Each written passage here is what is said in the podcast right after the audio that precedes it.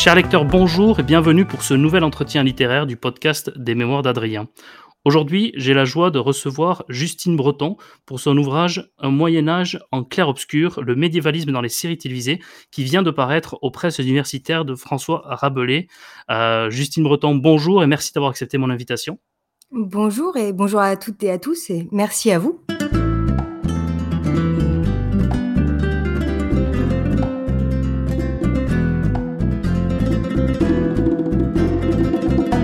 Alors, Justine Breton, vous êtes maître de conférence en littérature française à l'université de Reims, Champagne-Ardenne. Vous êtes l'autrice de Le roi qui fut et qui sera, représentation du pouvoir arthurien sur petit et grand écran, chez Classique Garnier en 2019, ainsi que Monty Python, Sacré Graal chez Vendémiaire en 2021.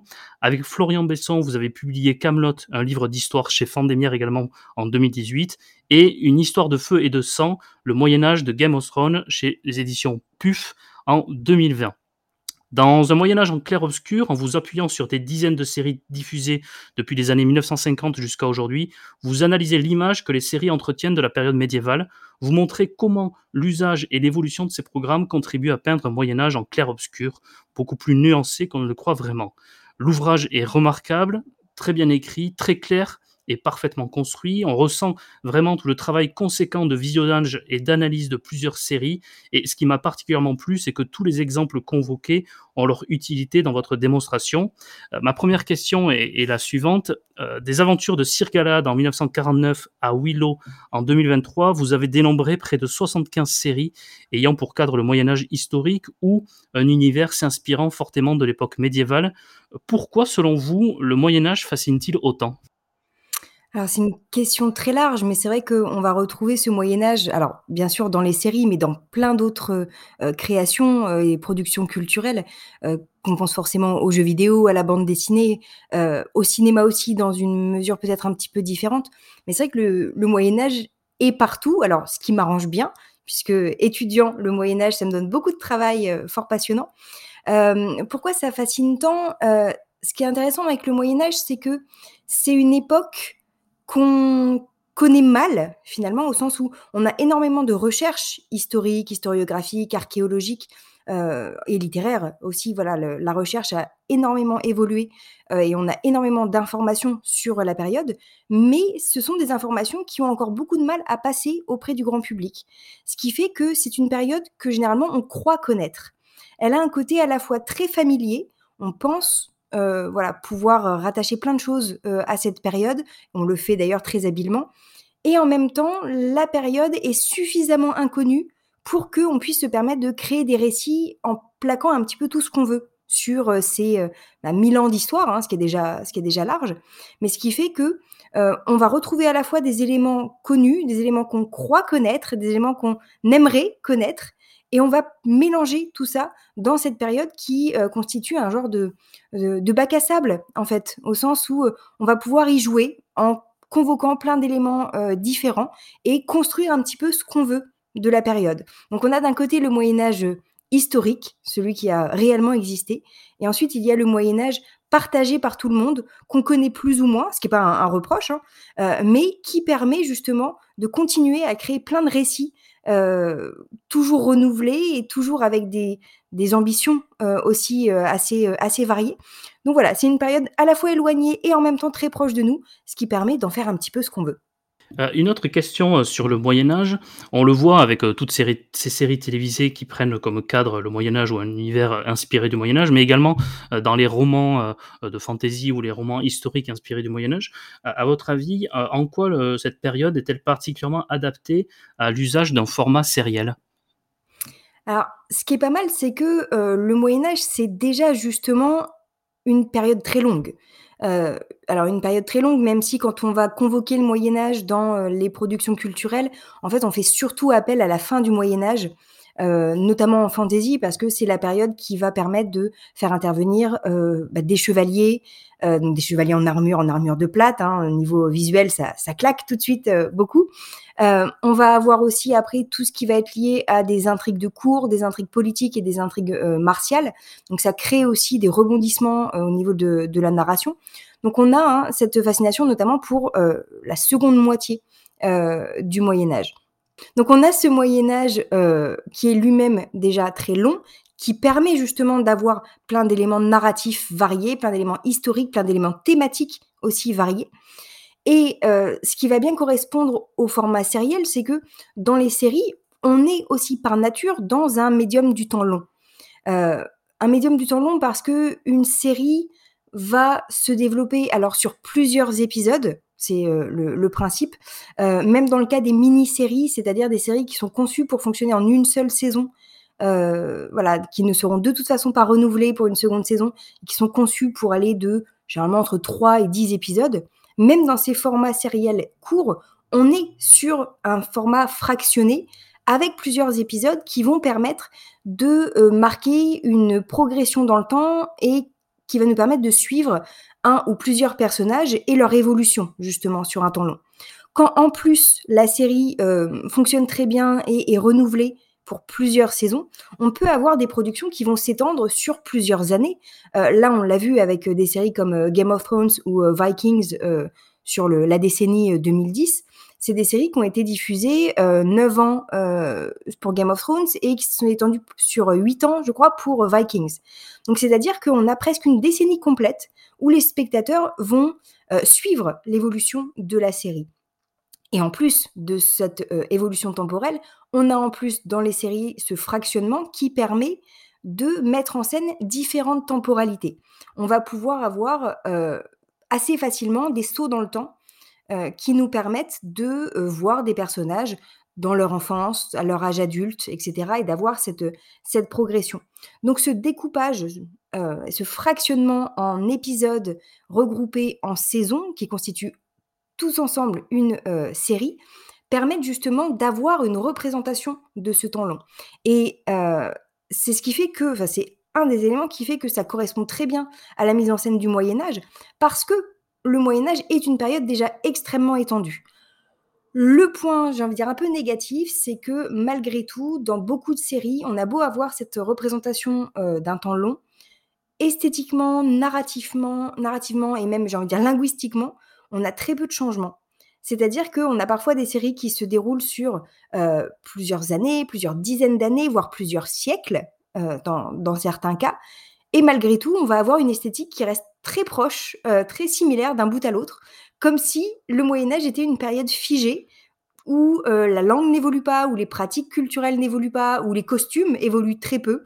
Là, on est dans un Moyen Âge de fantaisie, hein, mais si on compare les costumes de House of the Dragon aux costumes de Game of Thrones, heu, on a l'impression, alors qu'on a plusieurs centaines d'années qui séparent les personnages, on a l'impression d'être toujours dans la même esthétique, heu, comme s'il y avait, voilà, aucune évolution, heu, technique et heu, hem, culturelle de façon, de façon très large. Donc voilà, c'est l'avantage et l'inconvénient, du sujet du Moyen Âge dans les séries, c'est que là, on a un médium qui permet de s'étendre et de montrer toute cette richesse, heu, aussi temporelle, hein, du Moyen Âge, mais malgré tout, on reste sur quelque chose de très figé, donnant un petit peu l'impression que, bah, le Moyen Âge, c'est 1000 ans où rien n'évolue. Donc ça, on a encore des progrès à faire dans les séries. Heu, vous avez décidé, heu, d'inclure dans votre, grille d'analyse les séries dites de fantasy médiévaliste. Pourquoi ce choix? Est-ce que vous avez pu percevoir une différence, entre les séries, heu, véritablement historiques et les séries, heu, de fantasy médiévaliste dans le rôle qu'elles ont joué, pour, façonner, l'image du Moyen Âge? On n'a pas tant de différence que ça. D'abord parce que même les séries dites, historiques ne sont jamais des documentaires. On a des séries qui ont parfois fait appel à des consultants historiques, heu, ou des consultants, heu, littéraires, hein. C'est le cas dès, heu, le 1er, hem, la 1re œuvre que j'inclus dans mon corpus, c'est, The Adventures of Sir Galahad, donc en 1949, ce qui est un serial. Donc un serial, c'est, en gros l'ancêtre de la série télé avec des épisodes qui étaient, diffusés au cinéma avant les longs métrages. Donc on allait voir, de film en film et on suivait les aventures, donc il y avait pas vraiment de côté feuilletonnant, hein, on suivait des aventures un peu juxtaposées comme ça du personnage de de Galahad. Mais, heu, dès cette série-là, on a eu une volonté de faire appel à des consultants historiques et littéraires pour retrouver une forme de fidélité aux textes et en l'occurrence les textes de la légende, du roi Arthur. Donc c'est pas quelque chose de, récent. Heu, on a des séries qui, heu, aujourd'hui font appel, à des consultants comme ça. Ça a été le cas pour, parmi les récents les séries récentes de The Last Kingdom, par exemple, où on va croiser à la fois le matériau littéraire, qui sert de source et heu, des éléments historiques qui nous permettent de, heu, rendre le visuel plus alors réaliste, c'est toujours un terme un peu problématique, heu, mais en tout cas pour faire le plus réaliste possible. Donc on a cette, cette volonté qui est partagée un petit peu, un petit peu tout le temps, mais malgré tout, on est à chaque fois effectivement dans des séries de fiction dont le but est avant tout de raconter une histoire. Ce qui fait que, heu, on va pas avoir de véritable processus didactique, heu, dans ces séries parce que c'est pas le but.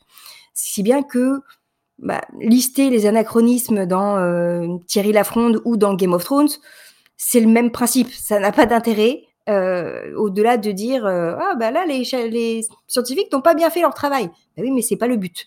Voilà. Donc une fois qu'on a dit ça, effectivement, ce qui intéresse, c'est de voir ce qu'on en dit, heu, de voir ce qu'on fait du Moyen Âge. Hem, la différence qu'on va retrouver entre les séries, heu, plus historiques et les séries, de fantasy,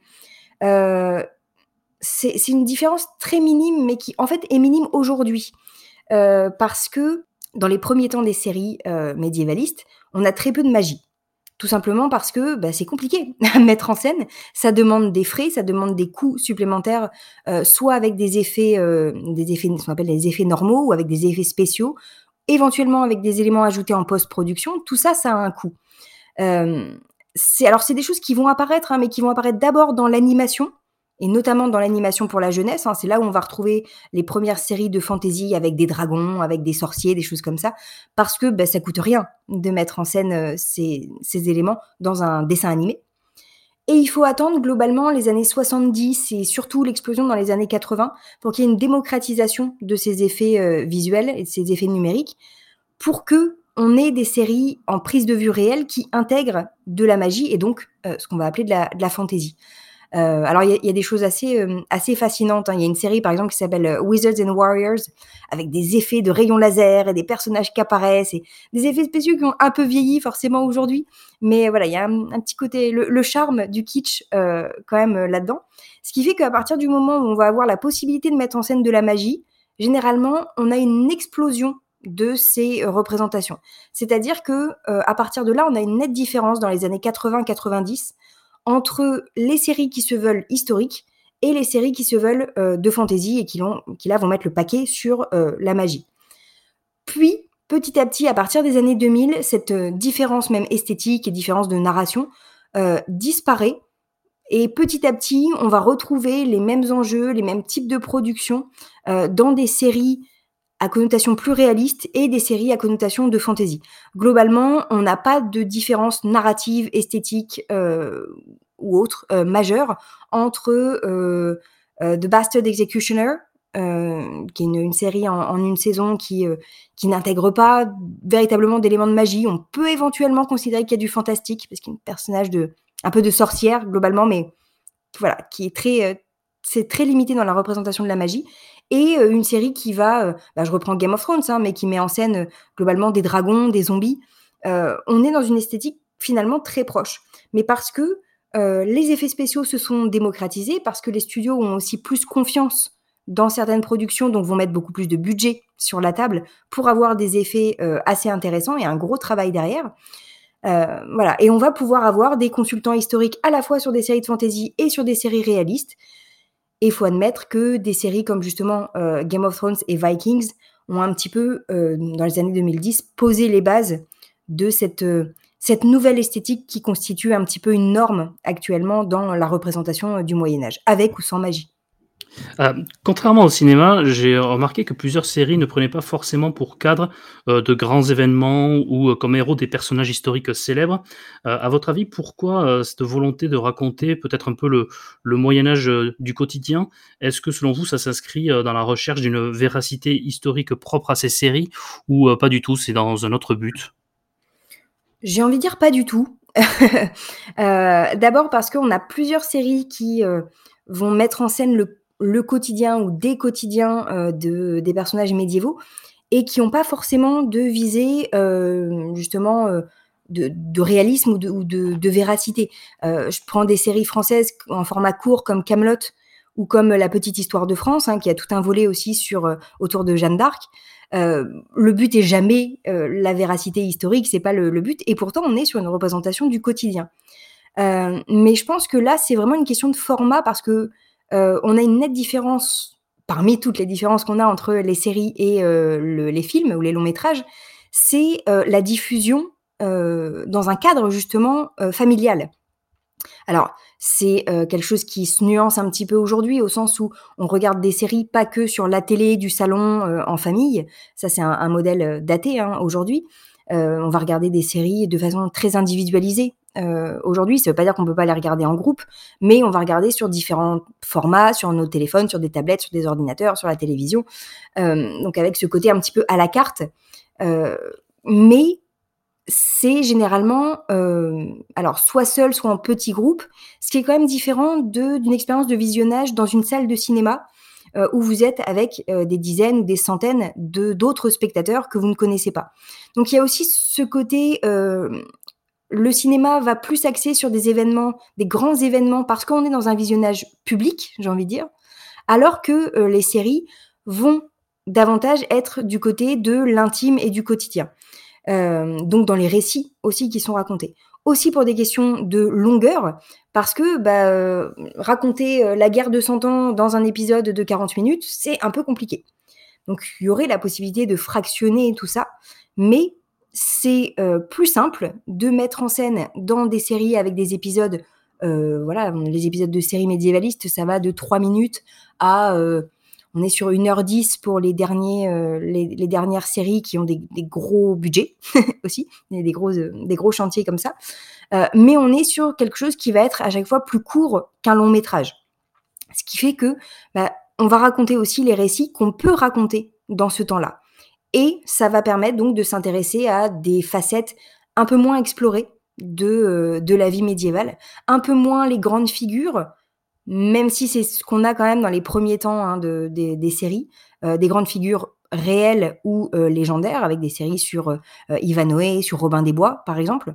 mais voilà, donc ça, ça va évoluer petit à petit, mais c'est lié, je pense, principalement à ces questions de, de format. Alors, c'est nuancé aujourd'hui, hein, parce que justement, la différence entre un épisode de, très long d'une série à succès qu'on va regarder sur un écran parfois assez grand à la maison, euh, ou un long métrage euh, qui va être diffusé sur une plateforme comme Netflix ou Disney+. Voilà, le, format, les pratiques de visionnage sont plus aussi nettement séparés euh, entre cinéma et télévision que ce qu'on avait avant. Donc ça va faire évoluer aussi nécessairement les, les pratiques et les formats et ce qu'on va pouvoir proposer aux spectateurs. Donc voilà, le, Moyen Âge est là encore amené à évoluer dans ces questions de, de séries et ou de films.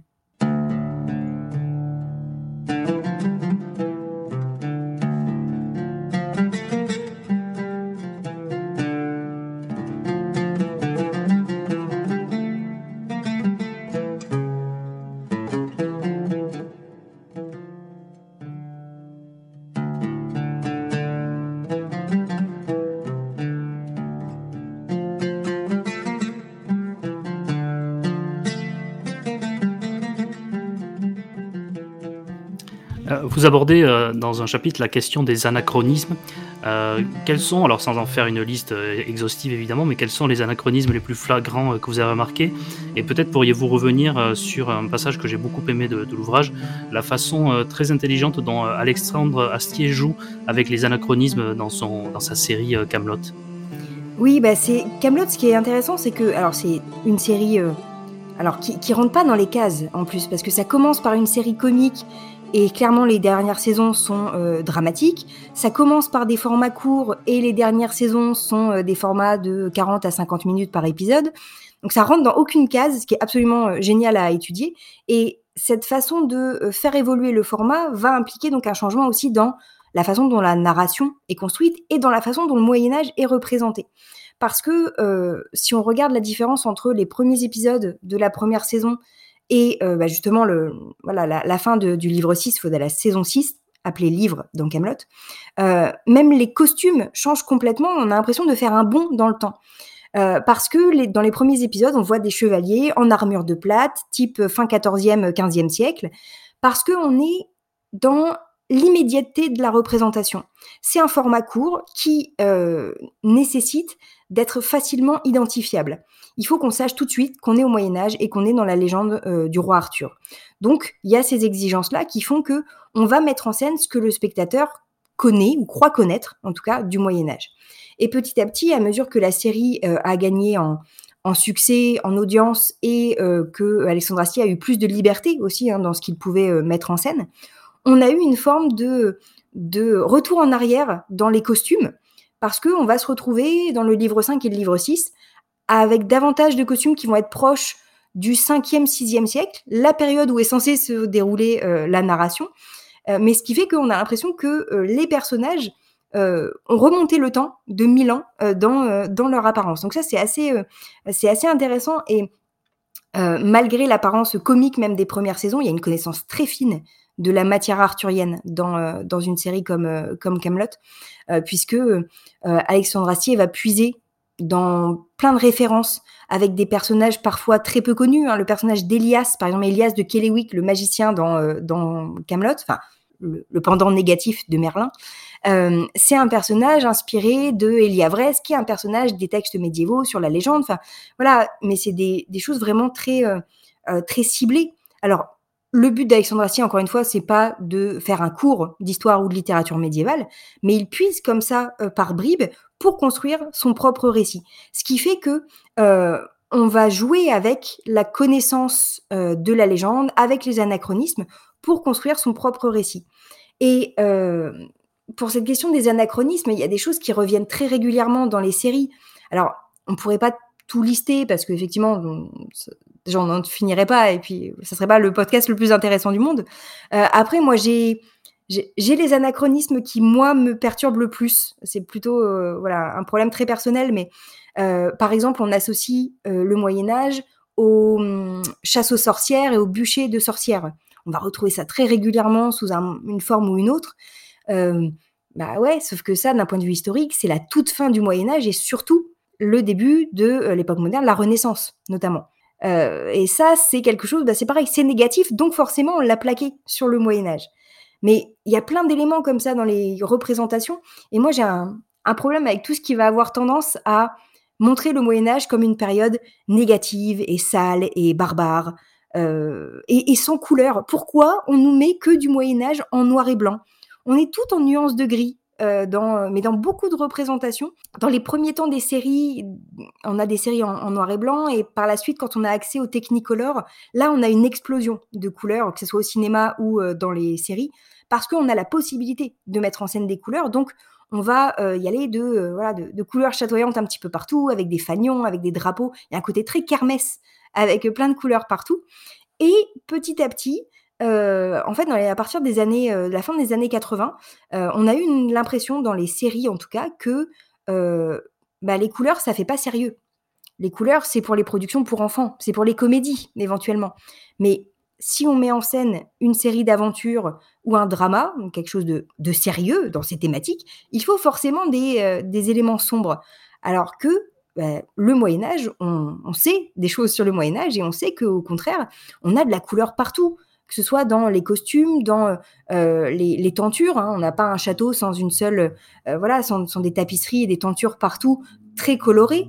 On sait aussi que les établissements, euh, les édifices religieux, pardon, sont peints à l'extérieur et à l'intérieur, donc avec des, aspects qui aujourd'hui pourraient surprendre notre sens de, l'esthétique, mais pourtant on a des cathédrales et des églises qui sont peintes avec des, des couleurs un petit peu criardes. Donc ça, c'est un anachronisme on va associer le Moyen Âge à aussi ce qu'on voit aujourd'hui, justement, dans ces vestiges de, châteaux, de, cathédrales et, d'églises. Euh, la peinture n'a pas toujours, n'a rarement résisté euh, au passage du temps, donc on voit la pierre nue, qui a un côté très solennel, ce qui est vrai, hein, voilà. Mais le Moyen Âge, c'est pas ça, et on peut être solennel avec de la couleur. Oui, j'allais le dire euh, euh, justement, ce n'est pas que les, les, les, séries là qui sont en cause, parce que par, lorsque vous visitez euh, des châteaux d'époque médiévale, on a également cette ambiance très sombre avec peu de couleurs. Je pense à un contre-exemple que j'aime beaucoup moi visiter, c'est le château de Pau, Mmh mh. d'Henri IV, où là, on a conservé, on a exposé tout au long de la visite du château de très belles tapisseries, qui font, le pour moi l'une des l'un des atouts, de la visite de ce château. Mais en général, lorsqu'on visite un un château médiéval, on n'a pas du tout, cette image colorée, heu heu, et donc du coup, c'est finalement les séries là sont le reflet, heu, de l'historiographie et de ce qu'on nous montre également aujourd'hui, comme image du Moyen Âge. Tout à fait, oui, c'est, on le voit, hein, sur plein d'aspects. Les séries sont, pas spécifiques, alors sur les questions de format et de diffusion bien sûr, mais, sur la représentation du Moyen Âge, on va retrouver énormément d'éléments en commun avec, bah, les pratiques, muséographiques, avec, le cinéma, avec, voilà d'autres, d'autres formes aussi, culturelles. Parce que c'est la façon dont on conçoit le Moyen Âge, heu, avec, heu, tout ce que ça implique de, heu, alors, d'erreurs, de, mauvaises conceptions, de de façon d'idéaliser dans un sens ou dans l'autre la période aussi. Mais, mais voilà, moi j'aime beaucoup parler avec mes étudiants du fait que, bah, au Moyen Âge, on peut facilement avoir des textes écrits par des clercs, mais qui vont intégrer, des blagues sur le clergé, qui vont avoir, des dessins en marge pas tout à fait, heu, voilà, plutôt irrévérencieux. Heu, on a une façon de mêler les genres, mêler les styles, heu, parce que, bah, c'est aussi la mentalité du Moyen Âge et aussi accessoirement parce que, bah, le Moyen Âge, c'est, encore une fois 1000 ans d'histoire sur, bah, globalement la planète entière, et qu'on a toute cette variété qu'on a tendance à, oublier ou en tout cas à mettre de côté dans les représentations. On va se concentrer sur, les histoires de rois, de chevaliers, de princesses, et on met de côté globalement tout le reste, heu, de la civili des civilisations médiévales avec toute la richesse, heu, du coup qui, heu, disparaît en partie dans ce qu'on conserve de cette période, ce qui est toujours dommage. Vous consacrez tout un chapitre au statut des marginaux et de la différence en expliquant que de plus en plus les séries mettent en avant des personnages différents, heu, ethniquement, éthiquement, moralement, et cetera. E est-ce selon vous pour mieux accrocher le spectateur et est-ce conforme au traitement qui était fait des marginaux, heu, au Moyen Âge? Je songe par exemple à l'essai de Michel Foucault dans l'Histoire de la folie qui expliquait que sous le Moyen Âge, de mémoire, hein, je l'ai pas relu pour, pour l'interview, mais de mémoire, il me semble qu'il expliquait que dans le Moyen Âge, les marginaux, ce qu'on appelait les fous, vivaient, normalement au sein du village, n'étaient pas exclus. Mais c'est ça, c'est qu'on a, heu, au Moyen Âge beaucoup de témoignages, heu, qui nous montrent qu'on va intégrer ce qu'on appellerait aujourd'hui les des différences, des différences, heu, culturelles, des différences d'un point de vue du point de vue de la santé.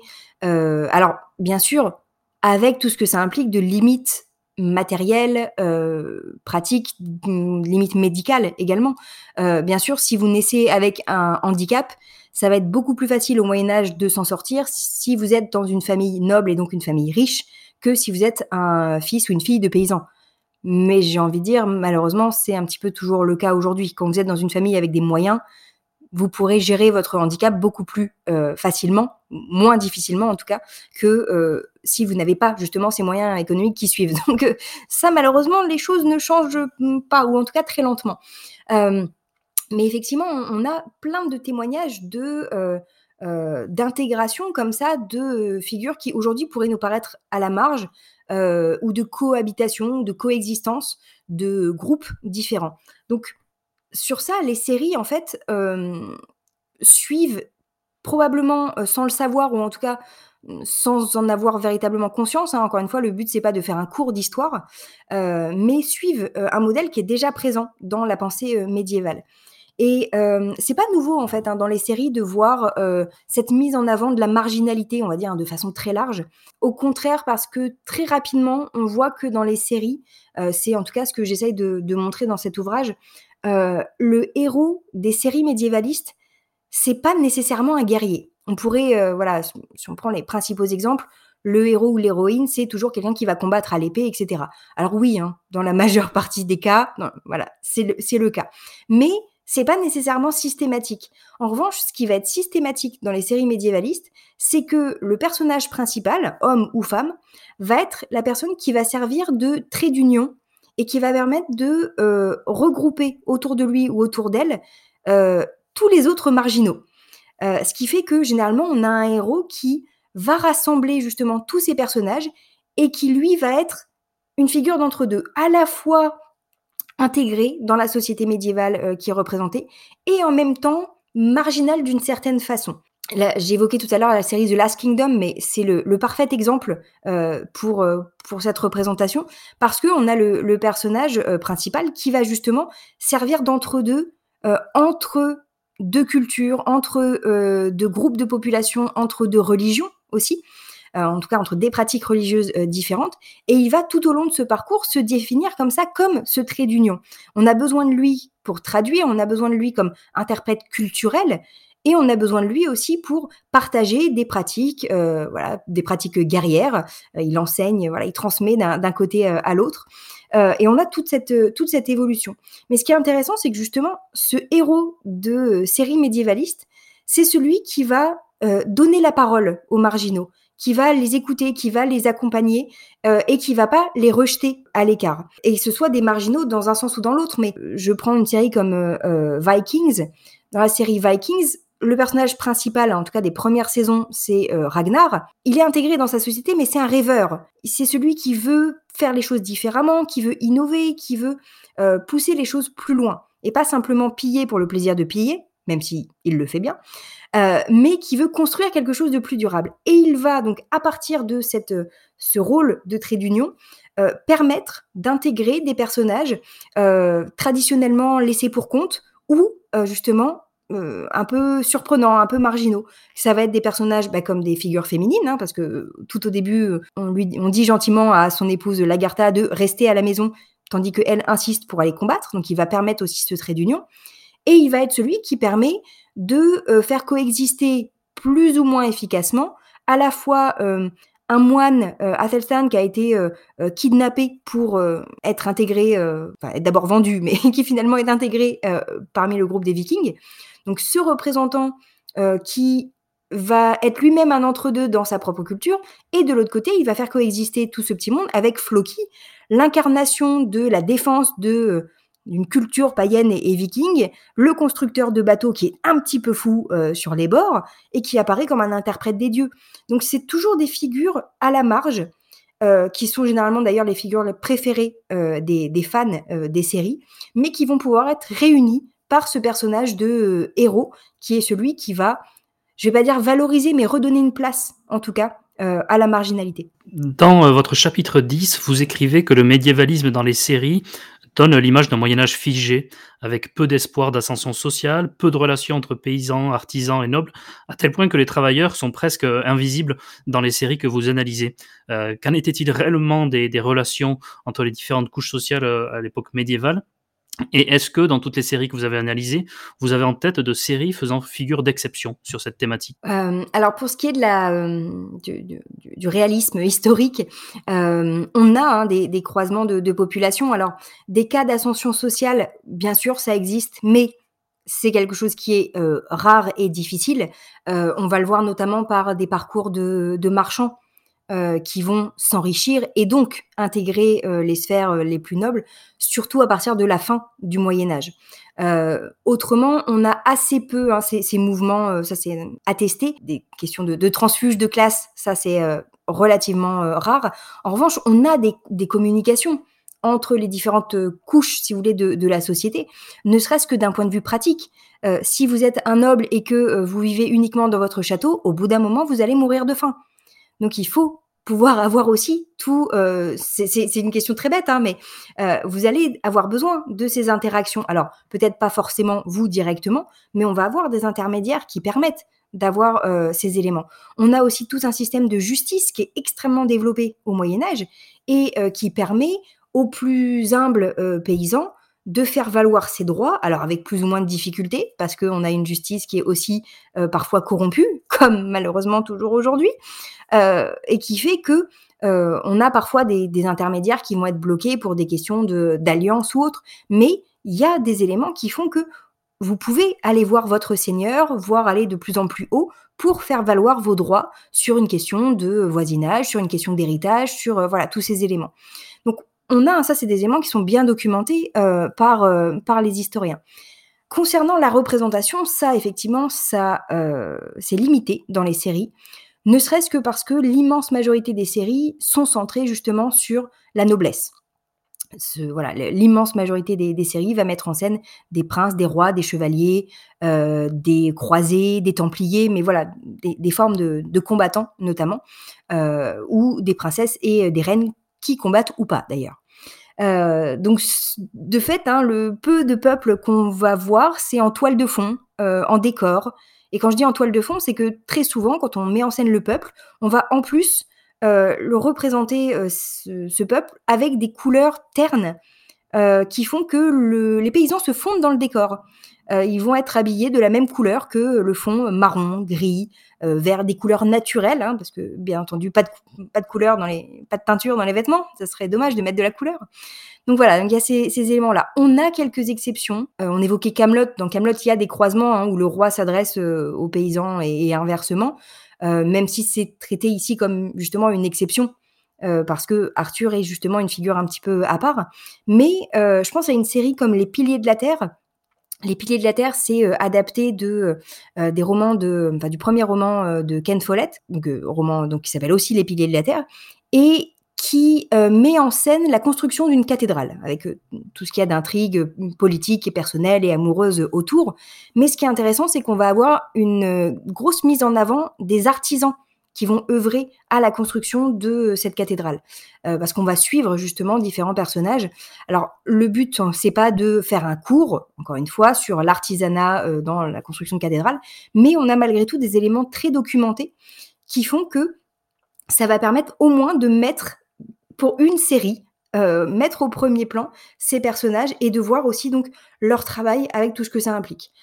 Il manque encore dans les séries toute une facette euh, de, euh, de la société médiévale. Donc on a très très peu de, paysans et de façon générale les couches les plus humbles de la société disparaissent.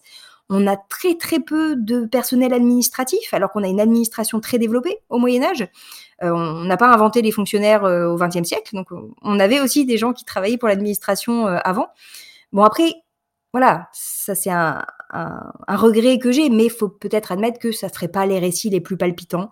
Je ne sais pas. Là, faut demander aux scénaristes d'avoir des bonnes idées sur des métiers qui ne sont pas ceux qui font le plus rêver, faut être honnête.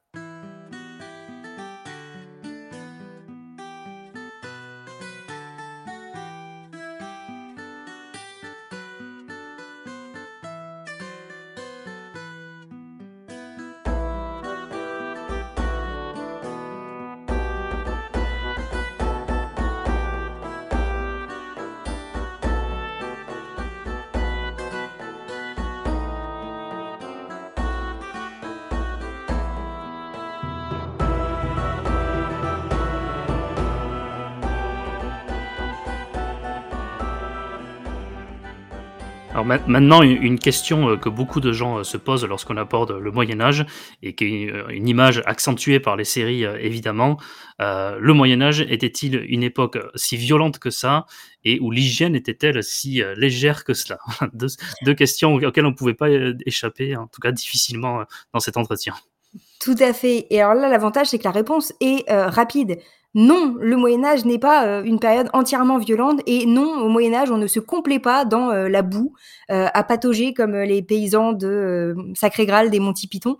déjà parce que bah, c'est un instinct humain aussi, hein, et que on est très au fait dès le Moyen Âge, je veux dire dès l'Antiquité, mais je vais laisser ça aux, collègues spécialistes de la période, on est très au fait des questions d'hygiène et de ce que ça implique pour des questions de santé et aussi bah, pour tout ce qui va autour. Euh, essayer de séduire en sentant la vase, ça va être compliqué. C'est le cas aujourd'hui, c'était le cas aussi au XIIe siècle. Donc, il y a tous ces enjeux-là euh, médicaux, mais aussi euh, sociaux, j'ai envie de dire, qui font que oui, on se lave au Moyen Âge euh, parce qu'on a des bains publics. Alors on a très peu de, de baignoires privées parce que bah, ça, ça coûte beaucoup trop cher, mais on a des bains publics peu chers qui permettent au tout le monde en fait d'aller se laver assez facilement, au moins une fois par semaine. Donc c'est voilà, faut, faut pas considérer que qu'on se on se complaît dans, l'odeur de sueur euh, pendant mille ans euh, au Moyen Âge. Euh, on a également plein d'éléments sur l'hygiène dentaire, sur voilà toutes les pratiques d'hygiène corporelle, hein, même les plus intimes. Les questions d'hygiène intime sont aussi beaucoup théorisées. On a des textes sur ça, mais on a eu beaucoup de représentations qui, bah, n'ont pas mis ça en valeur et qui au contraire ont eu tendance à jouer sur le côté, bah, le Moyen Âge, c'est 1000 ans où, heu, tout le monde patauge dans la boue. Or, on a des systèmes d'égouts, on a des systèmes d'évacuation des déchets, heu, on a, heu, des routes pavées, heu, qui permettent d'éviter justement de marcher dans la boue, tout le temps.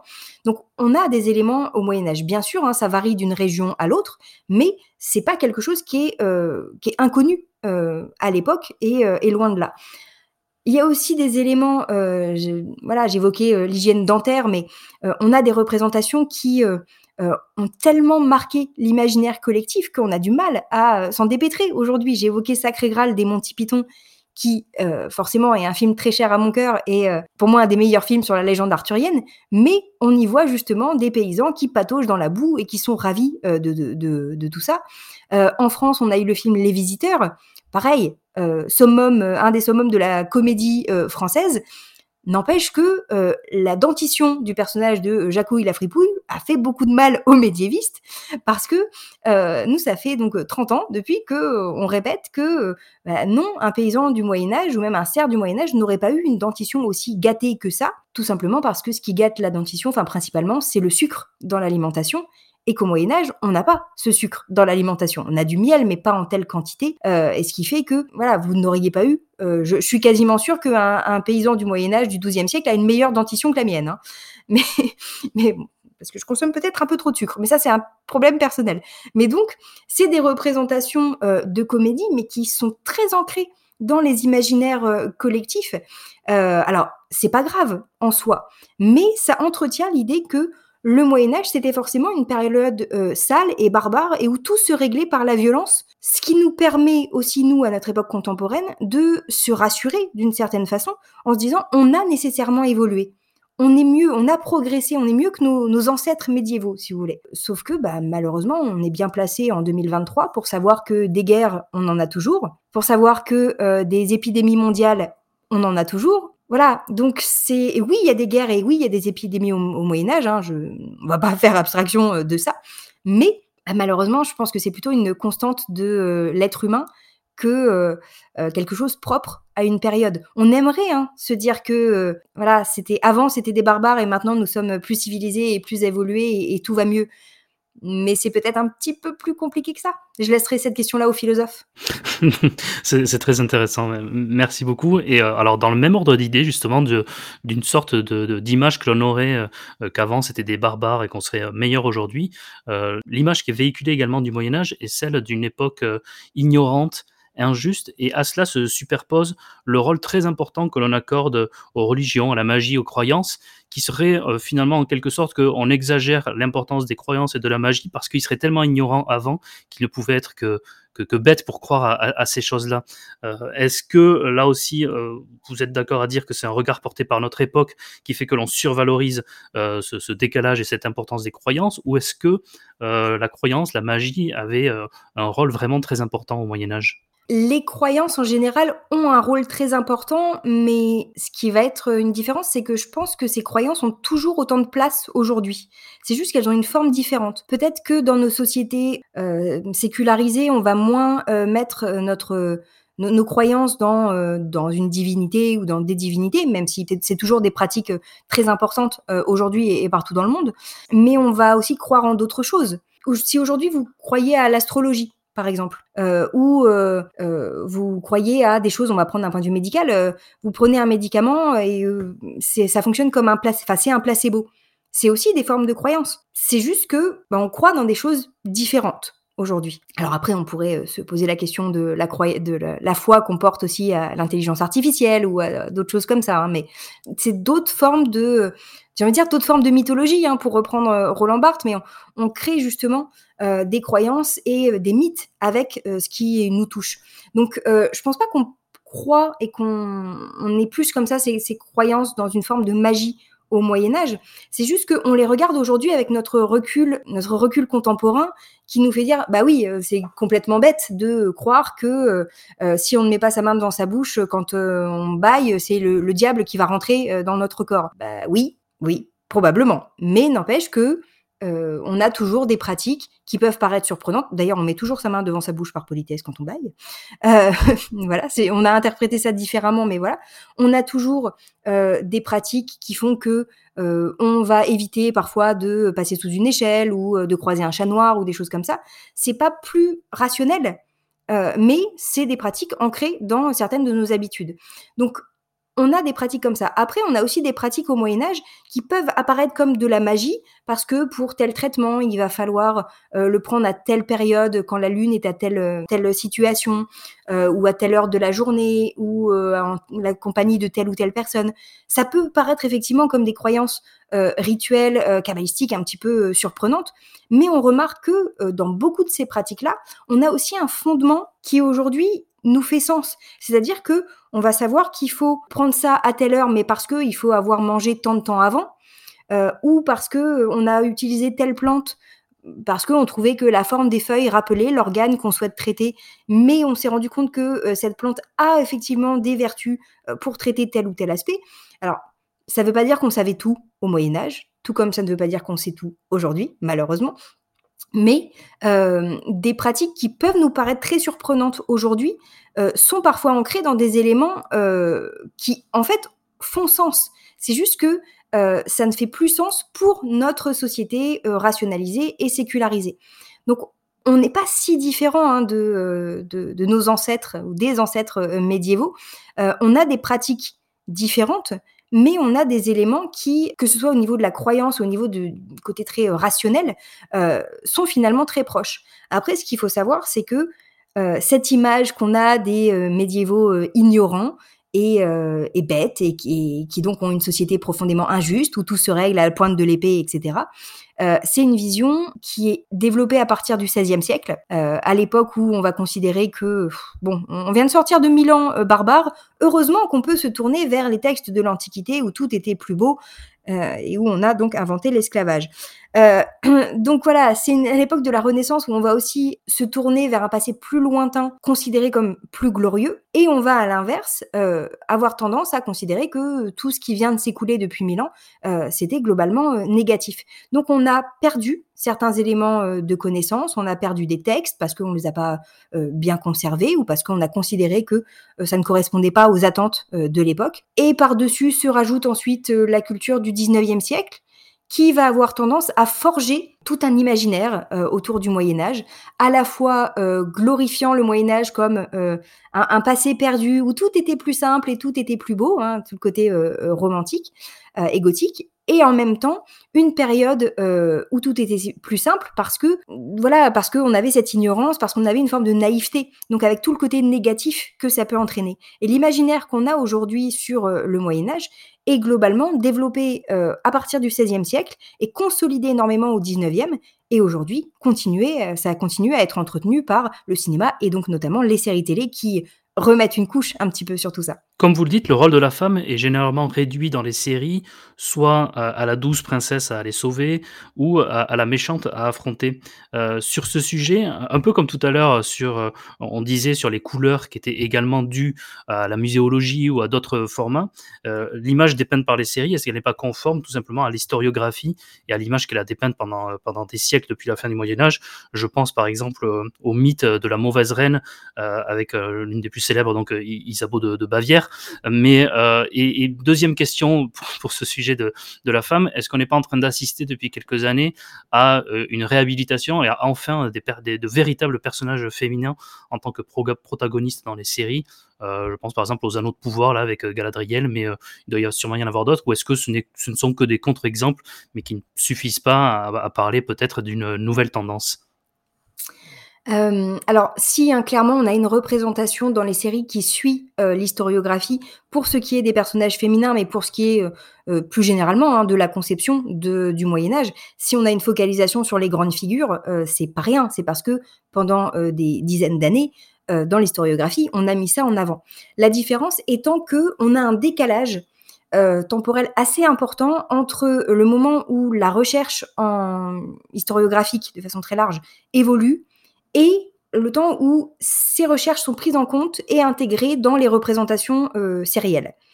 Parce que bah, il faut le temps que ça arrive, tout simplement.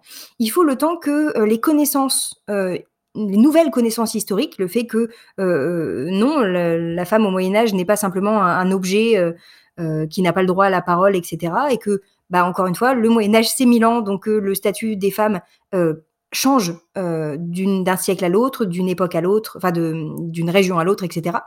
même si globalement, hein, ça empire à partir du XVe siècle, pour, pour la condition féminine et ça redevient un petit peu, ça revient un petit peu après. Mais bon, toujours est-il que euh, on suit l'historiographie, mais avec euh, ce, ce, décalage temporel, parce que il faut le temps que la recherche euh, soit faite, ce qui déjà prend du temps, soit publiée, soit diffusée, et que ça soit ensuite diffusé auprès du grand public. Et la diffusion auprès du grand public de la recherche, ça se fait alors par des processus de vulgarisation, certes, mais aussi et surtout par l'intermédiaire de l'école.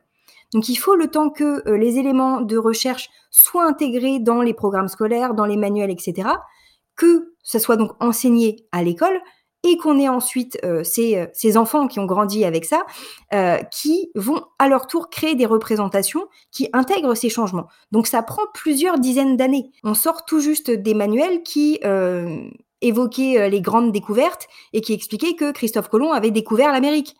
Euh, c'est pourtant daté, on le sait depuis un moment que c'est pas compliqué, c'est un peu plus compliqué que ça, pardon, et que c'est mmh, compliqué de découvrir un territoire quand il y a déjà des milliers de gens qui habitent dessus. Euh, donc voilà, il faut le temps que ça arrive petit à petit. Donc ce qui fait que dans les séries, on va se retrouver avec euh, des visions historiographiques, parfois un petit peu datées. Encore une fois, parce que ben, c'est pas le but hein, des, séries d'être euh, à la pointe de, euh, de l'historiographie. Mais ça a été très marquant dans un cas comme Game of Thrones, justement, parce que euh, la série, pas que sur la question des, personnages féminins, parce que la série a beaucoup évolué à ce, point de vue-là, dans le, bon sens d'abord, puis est redescendu. mais la série a été beaucoup mise en avant pour son réalisme. Alors encore une fois, quand on est dans une série avec des dragons, ça pose toujours deux trois questions. mais Effectivement, hein, le marketing autour de HBO euh, et de l'œuvre de George Martin euh, avait mis en avant le fait que euh, on avait des recherches historiques qui avaient été faites pour, pour cette série. Oui, c'est le cas parce que George Martin s'était appuyé sur ses connaissances, même si ses connaissances historiques, alors datent déjà un petit peu et en plus passent par l'intermédiaire de des Rois maudits de Maurice Druon, qui est donc en plus un prisme littéraire. La représentation qu'on a eue dans Game of Thrones entre 2011 et 2019, c'est une représentation, certes, qui s'inspire euh, de l'histoire, mais qui s'inspire de l'histoire telle que George Martin l'avait en tête au moment où il a commencé à écrire Le Trône de Fer. Euh, le premier tome du Trône de Fer est publié en 1996. Et je ne cache pas que depuis 1996, l'historiographie a fait un petit peu des progrès et que on a découvert d'autres choses.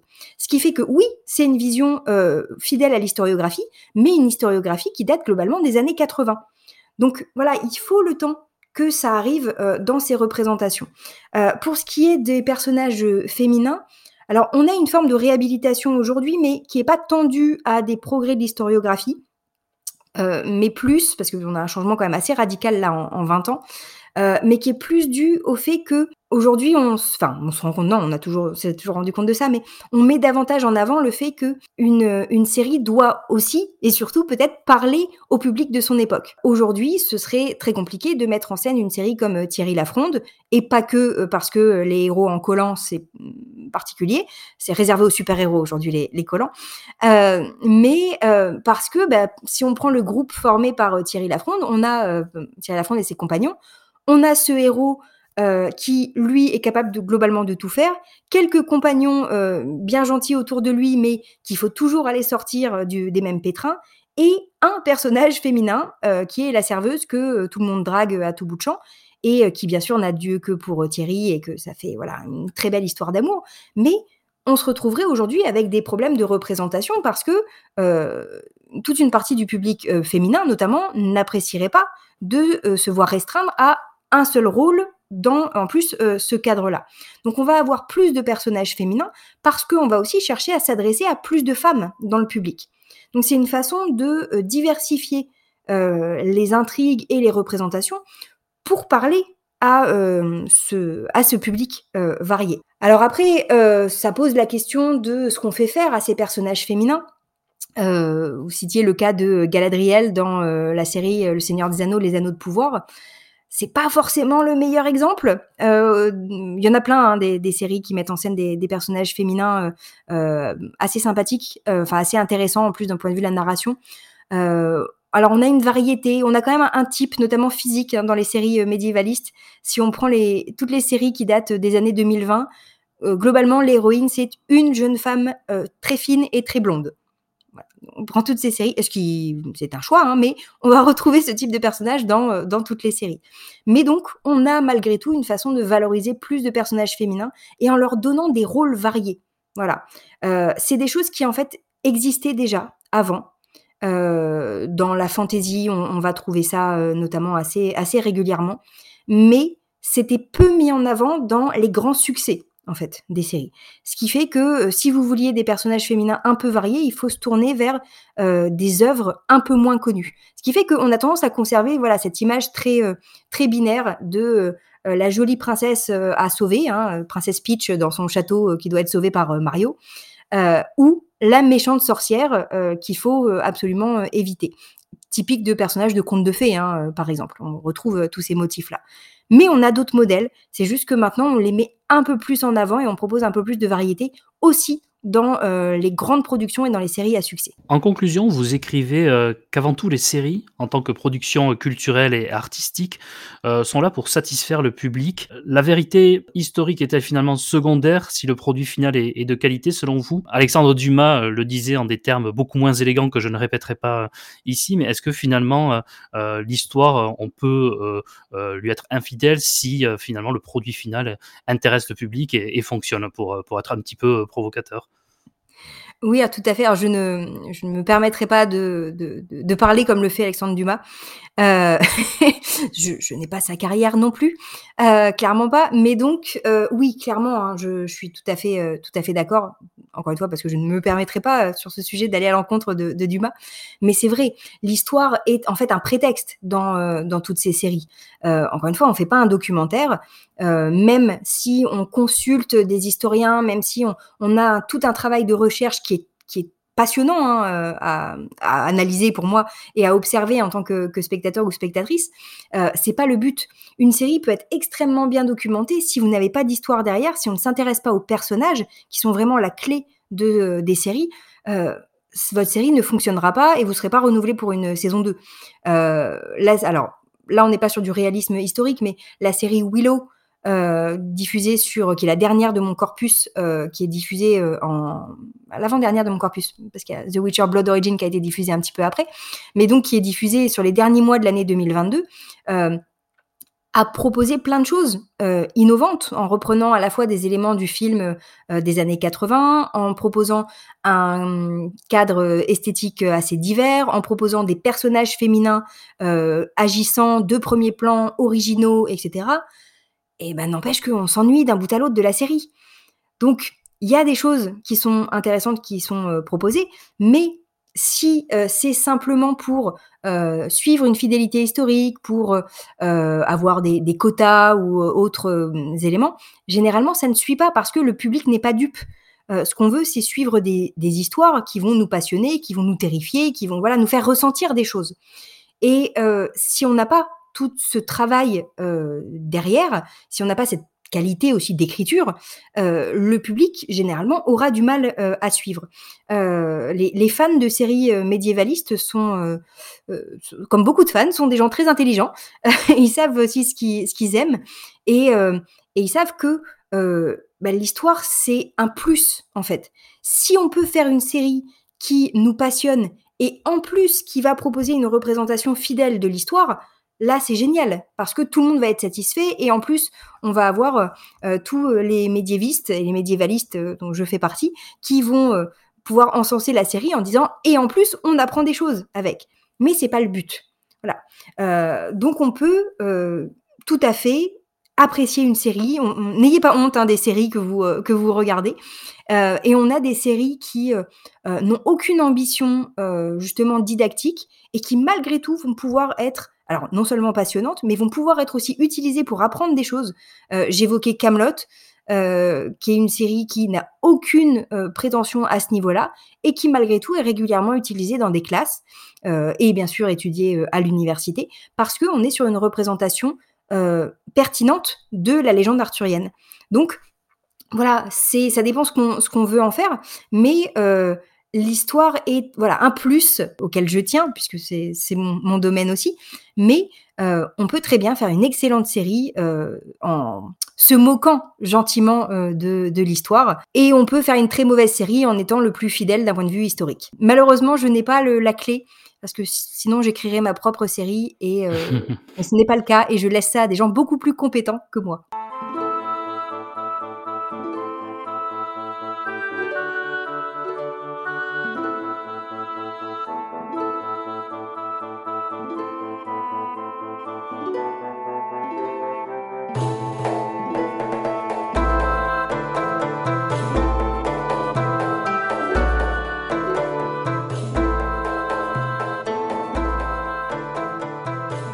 Peut-être avant la toute dernière question, euh, difficile également d'y échapper, votre euh, une ou deux séries euh, que vous préférez dans toutes celles que vous avez analysées, puis peut-être également une série ou deux que vous attendez particulièrement par, parmi celles qui sont annoncées pour les, les mois à venir? Ah, c'est extrêmement difficile de choisir parce que c'est vrai que dans, dans, le corpus, il y a plus de 80 séries et puis j'ai pioché aussi dans parce qu'on a même des séries de science-fiction ou autres hein, qui, qui, de temps en temps, mettent en scène le Moyen Âge, donc c'était l'occasion de les évoquer aussi. Si je devais choisir, c'est horrible comme choix.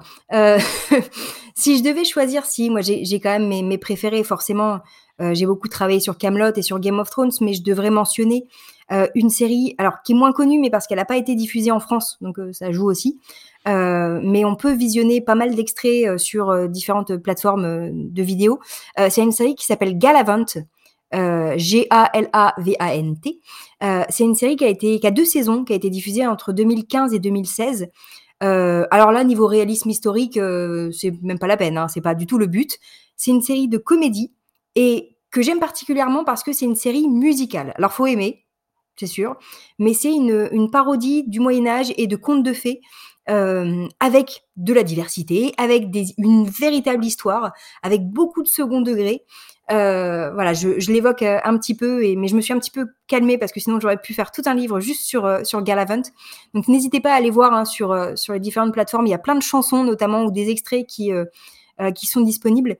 Et c'est une série qui est écrite de façon très fine et très intelligente et qui joue justement sur le Moyen Âge, ce qu'on en croit, enfin ce qu'on croit connaître sur les contes, voilà, etc. Donc ça ça fonctionne très bien. en tout cas à mon goût mais encore une fois, il faut aimer les chansons. Euh, et euh, si je devais mentionner une série, alors dans un tout autre registre, une série que j'attends, euh, autre, autre ambiance, mais moi j'attends avec impatience la suite de la série The Witcher. Alors je sais que la série The Witcher qui est diffusée sur Netflix a pas forcément trouvé son public. Euh, ce que je comprends parce que la première saison avait beaucoup de problèmes euh, qui se résolvent petit à petit. Euh, mais ce qui m'intéresse, c'est que, alors, on est toujours dans une représentation assez stéréotypée du Moyen Âge parce qu'on est sur une série inspirée de l'œuvre d'Andrzej Sapkowski, qui lui-même utilise cette fantaisie sombre, hein, la dark fantasy, où où personne n'est jamais véritablement bon et où on voilà, il y a des monstres un petit peu partout et il fait toujours très sombre et tout se règle dans la violence. Donc là, on est sur une représentation euh, très cliché de dark fantasy, mais où on a malgré tout une grande richesse euh, culturelle euh, avec plein d'influences mythologiques et d'influences de contes qui, euh, qui moi me, fascine. On a des personnages féminins variés et totalement intéressants. Moi, je persiste à croire que euh, dans toute l'œuvre, euh, tout, l'univers de The Witcher, le véritable héros, ce n'est pas le sorceleur Geralt, c'est la sorceleuse Ciri. Donc, je, défendrai ça jusqu'au bout. mais voilà, donc on a, on a plein d'éléments très positifs dans le récit. Après, il faut que la, série arrive à être au niveau hein, de, la qualité de la narration.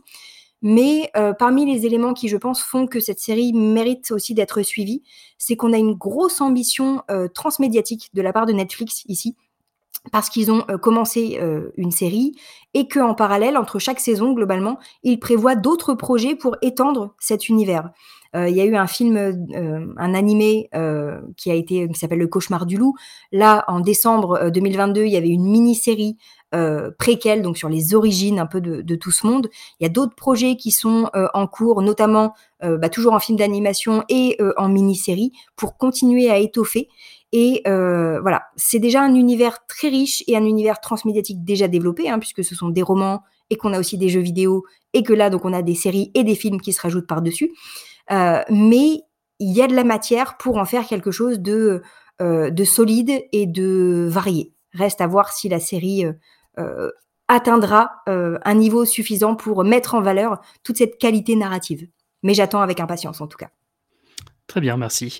Euh, pour conclure, euh, je vous avais demandé pour préparer l'émission, c'est la seule question euh, que vous connaissiez avant cet entretien, de venir avec trois ouvrages de votre choix, soit qui vous ont marqué récemment, ou soit plus anciennement dans votre vie.